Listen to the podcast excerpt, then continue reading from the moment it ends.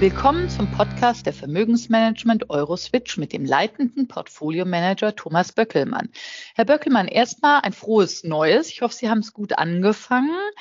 Im Gegensatz äh, vielleicht, was sonst noch so in der Welt rum ist, äh, passiert, wie Pandemie, Geopolitik, Klimawandel, war ja schon im letzten Jahr äh, relativ herausfordernd. Was meinen Sie, 2023 wird es besser? In jedem Fall anders. Ähm, es gibt ein paar Indikatoren, die sprechen dafür, dass man ein bisschen zuversichtlicher sein kann, aber mindestens genauso viele, dass man vorsichtig sein sollte. Ich meine, Pandemie, Geopolitik, Klimawandel, Sie haben es gesagt, hatten, aber haben auch unverändert die Qualität hier, die Weltfinanzmärkte schwer zu beeindrucken, einschließlich Verwerfungen. Und ähm, die positiven Entwicklungen, die wir jüngst gesehen haben, ähm, sind vielleicht auch schon wieder eingepreist. Denken wir an die Lieferketten. Problematik nach der Pandemie hat sich alles wieder mehrheitlich normalisiert. Die Unternehmen haben Anpassungen getroffen in ihren Wertschöpfungsketten, ähm, nachdem auch die Geopolitik reingegrätscht hat. Und viele Belastungen, ähm, die wir gesehen haben, haben sich dann doch letztendlich als temporär herausgestellt und können somit als erledigt betrachtet werden.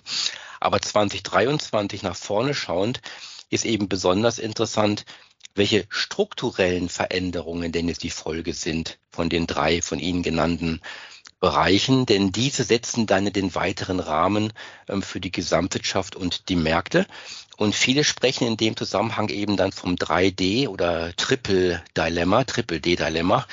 Deglobalisierung, Dekarbonisierung und Demografie. Das klingt jetzt ein bisschen plump, aber umfasst eigentlich die großen drei Faktoren struktureller Art für die Märkte in 2023.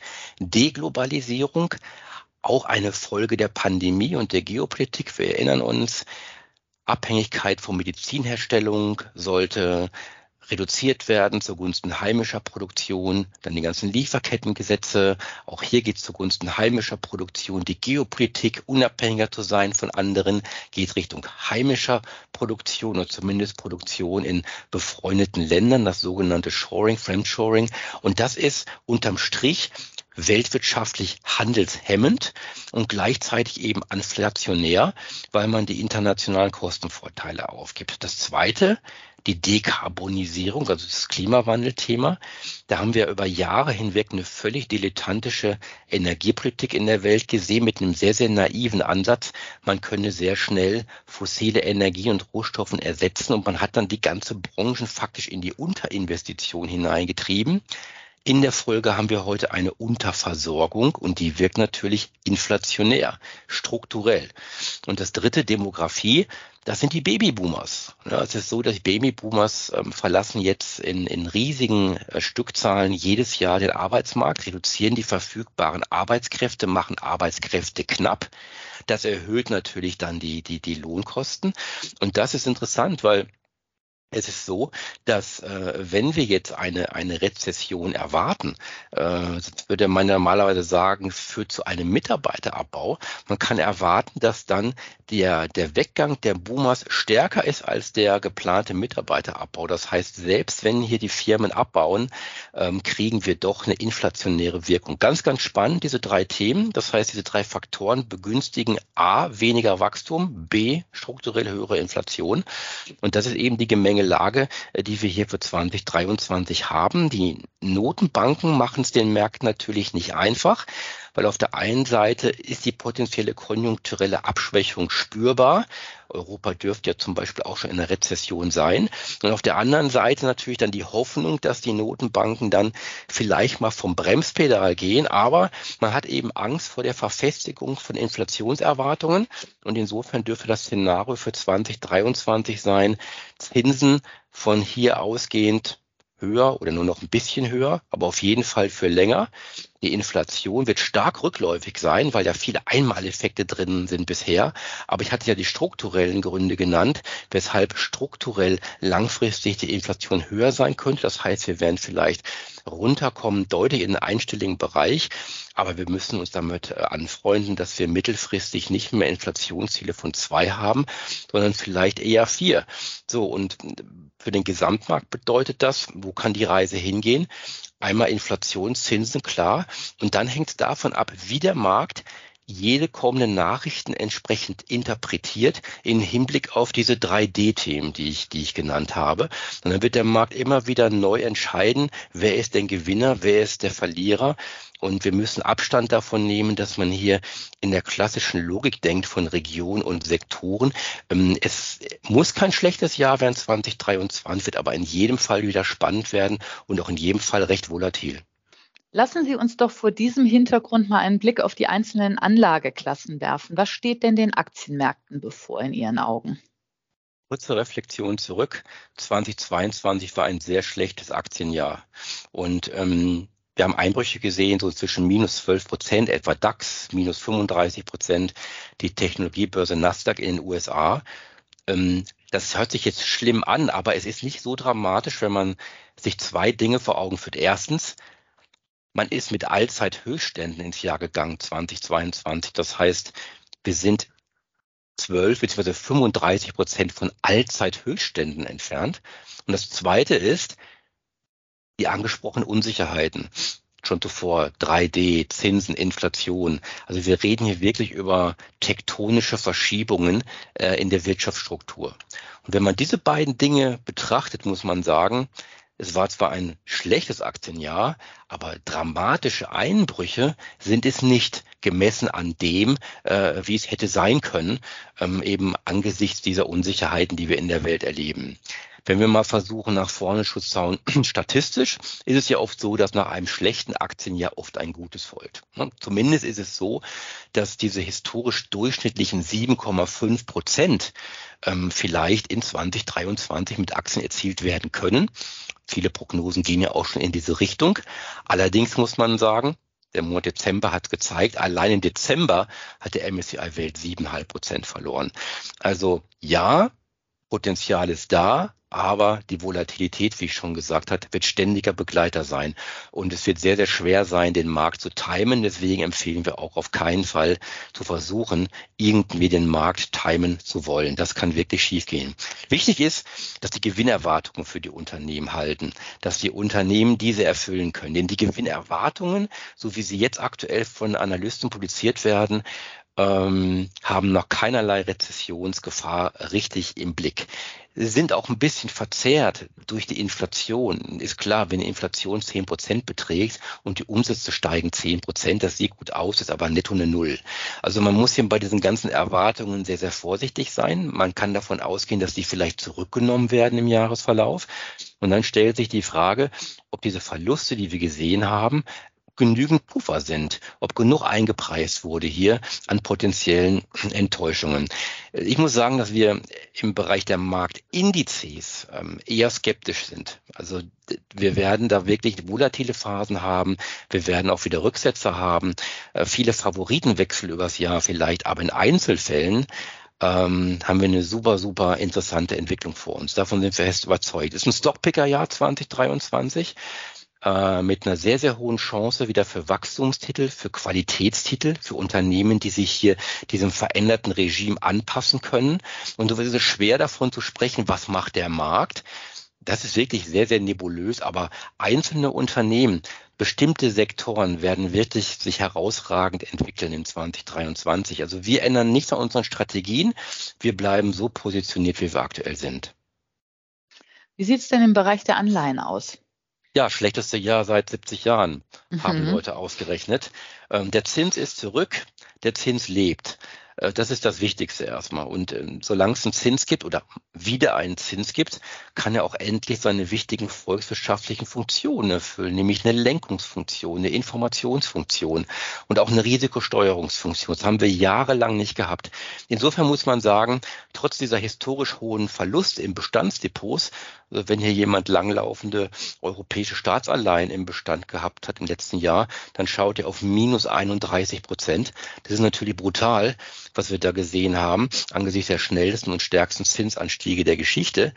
Aber die Frage ist natürlich für uns jetzt nach vorne 2023, lohnt sich denn jetzt für Neuanlagen, für frische Gelder ähm, der Einstieg in Zinsanlagen? Ist es schon wieder so weit? Drei Prozent in Europa, fünf Prozent in USA. Ist das denn attraktiv genug? Denn Fakt ist, hat er gesagt, vier ist die neue zwei der Inflationssockel wird vielleicht sehr hoch bleiben. Das heißt, zumindest in Europa muss man sagen, dass auch nach den Zinsanstiegen wir real nach Abzug der Inflation eine negative Verzinsung haben. Das heißt, der Kaufkrafterhalt ist faktisch nicht mehr möglich oder unverändert nicht möglich.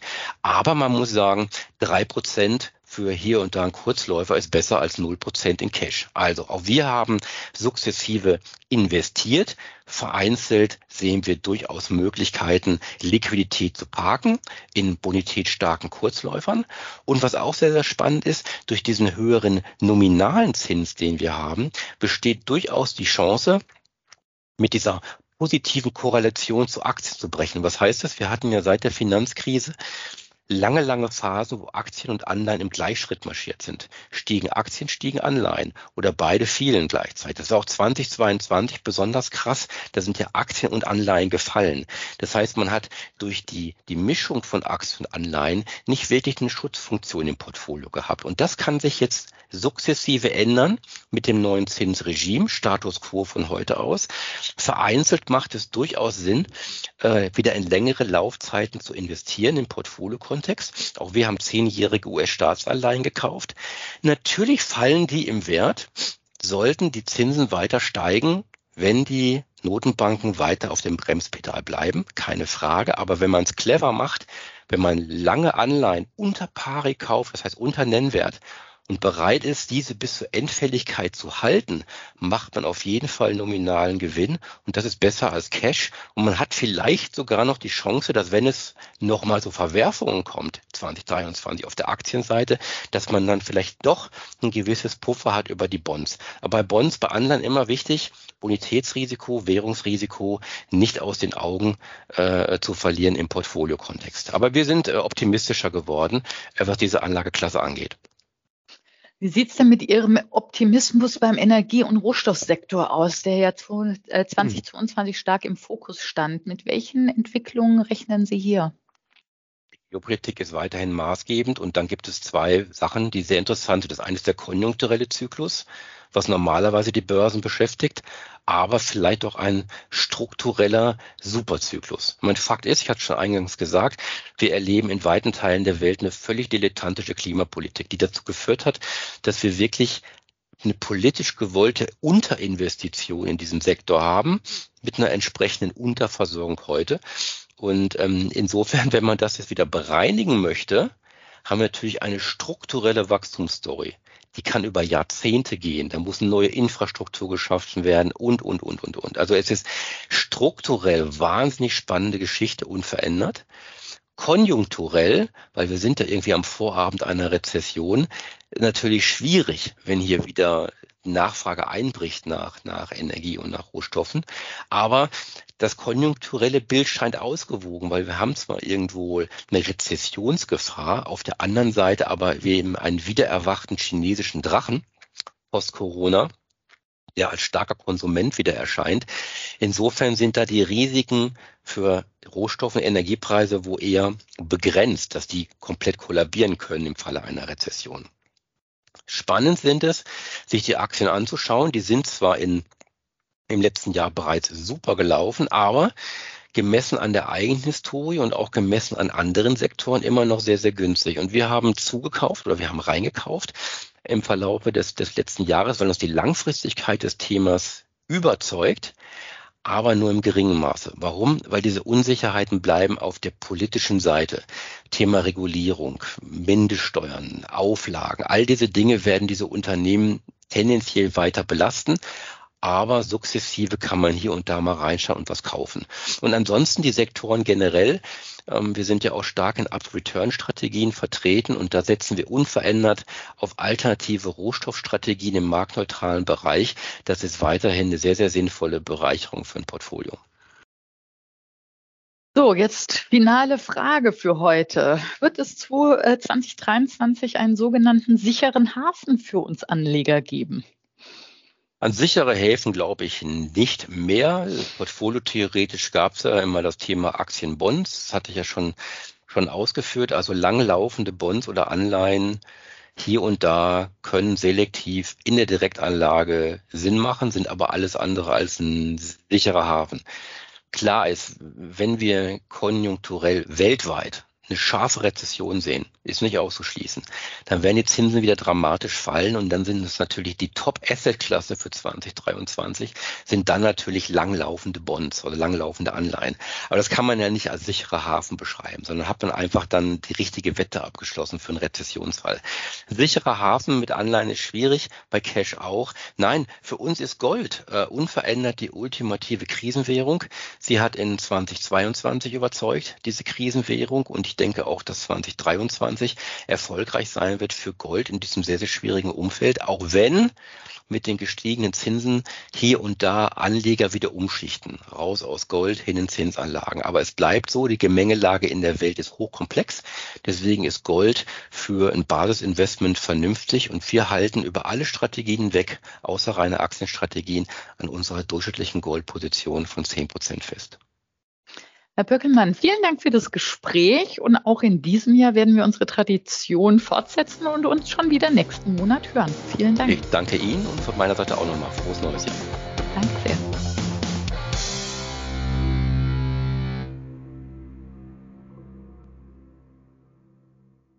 Rechtlicher Hinweis. Dies ist eine Werbemitteilung. Wertentwicklungen in der Vergangenheit sind keine Garantie für künftige Erträge. Der Podcast dient ausschließlich der unverbindlichen werblichen Information und stellt weder ein Angebot noch eine Beratung, Empfehlung oder Aufforderung zum Kauf oder Verkauf eines Wertpapiers, eines Finanzinstruments oder einer Finanzanlage dar. Der Podcast kann eine Anleger- und anlagegerechte Beratung durch einen Anlageberater vor dem Abschluss eines Wertpapiergeschäfts nicht ersetzen.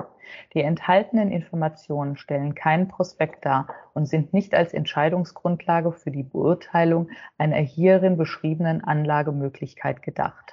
Den Chancen eines Finanzinstruments stehen stets auch die entsprechenden Risiken, wie zum Beispiel Kursschwankungen oder Ausfallrisiken gegenüber. Wertpapiere können im Wert steigen oder fallen.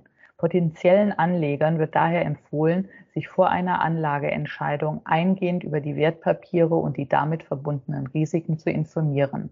Das Urheber- bzw. Leistungsschutzrecht bleibt bei der Vermögensmanagement Euroswitch GmbH.